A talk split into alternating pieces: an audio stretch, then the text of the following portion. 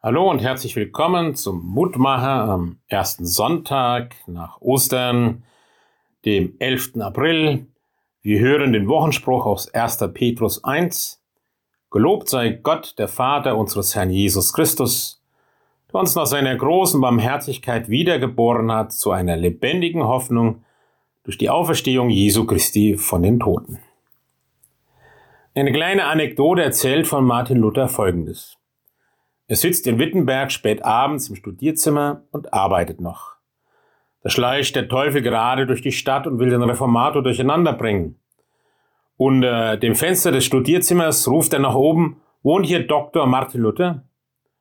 Luther hört die Stimme des Teufels, springt zum Fenster, reißt die Läden auf und ruft, nein, der Martin Luther, der ist längst gestorben. Hier wohnt Jesus Christus. Da zieht der Teufel den Schwanz ein und flüchtet. Ich denke, wir haben es verstanden. Der alte Mensch in Martin Luther ist gestorben. Durch den Glauben ist in ihm ein neuer Mensch geboren. Er hat durch Jesus Christus eine neue Identität bekommen. Christus lebt in ihm die lebendige Hoffnung. Aber ist das alte dicke Ich in uns wirklich tot? Drückt es sich nicht immer wieder nach oben?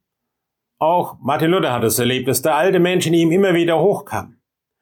Da hat er ganz klar gesagt, ich bin getauft auf den Namen Jesu Christi und habe das mit meinem Glauben besiegelt. Damit gehöre ich auf die Seite des auferstandenen Jesus Christus.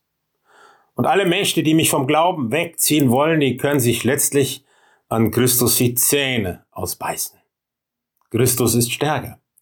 Das war die Stärke von Martin Luther, von Petrus und den anderen Aposteln dass sie nicht auf ihre eigene Stärke bauten, nicht auf ihre großartige Persönlichkeit, sondern auf Christus in ihnen.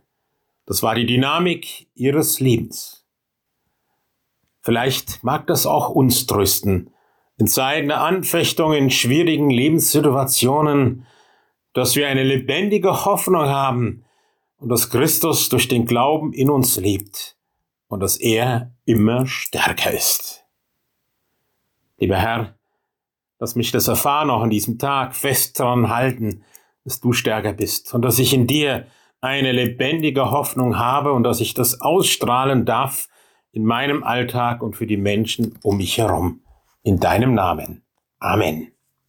Grüß Sie, Ihr Roland Friedrich Pfarrer.